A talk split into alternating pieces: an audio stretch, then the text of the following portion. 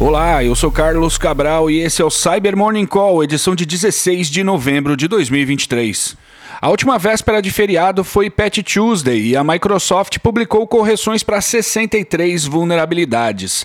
Nesse pacote destacam-se três falhas Zero Day que estão sendo exploradas em ataques. A primeira delas é a CVE 2023-36025, que torna possível burlar o recurso Microsoft Smart Screen, aquele que alerta o usuário de que um conteúdo suspeito está prestes a ser carregado.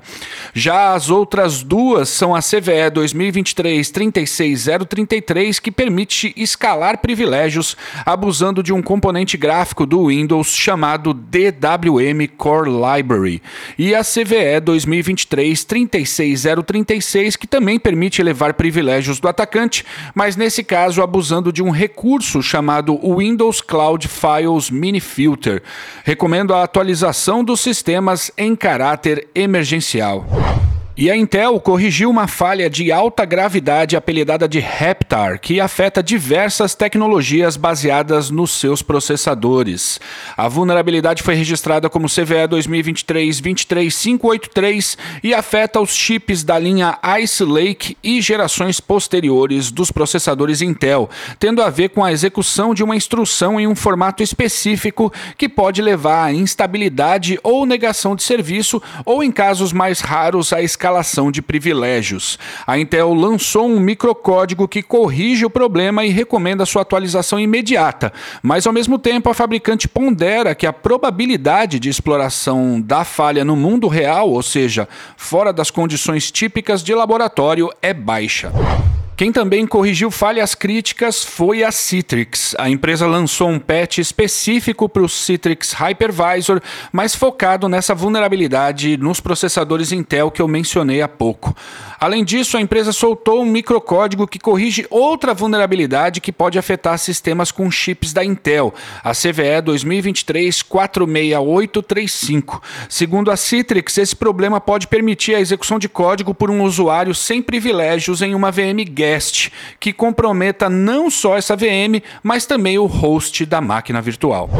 Ainda falando de vulnerabilidades em plataformas de virtualização, a VMware publicou uma correção para uma falha crítica no VMware Cloud Director.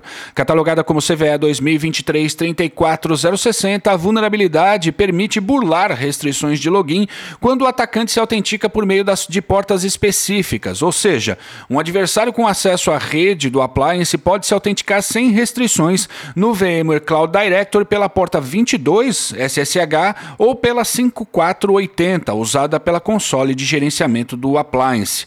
Nas versões vulneráveis, as restrições de login só são aplicadas na autenticação pela porta 443.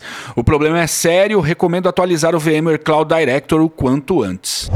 Também tivemos atualizações para produtos da SAP, foram seis falhas e o destaque vai para a CVE 2023-40309, uma vulnerabilidade que afeta sua biblioteca de criptografia, a qual não faz as checagens de autenticação necessárias, permitindo a escalação de privilégios em diversos produtos da SAP.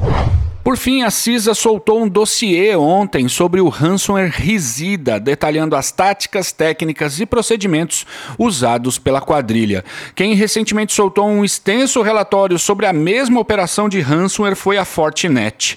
O pessoal que atua ou estuda Cyber Threat Intelligence, engenharia de detecção ou threat hunting tem aí um banquete com detalhes sobre essa operação criminosa, podendo comparar a visibilidade que cada entidade tem da quadrilha. Links, como sempre, aqui na descrição desse episódio. E é isso por hoje. Muito obrigado por ouvirem o Cyber Morning Call e tenham um bom dia. Você ouviu o Cyber Morning Call, o podcast de cibersegurança da Tempest. Nos siga em seu tocador de podcast para ter acesso a um novo episódio a cada dia. E para saber mais sobre a Tempest, nos siga no Instagram, Twitter e LinkedIn ou acesse www.tempest.com.br.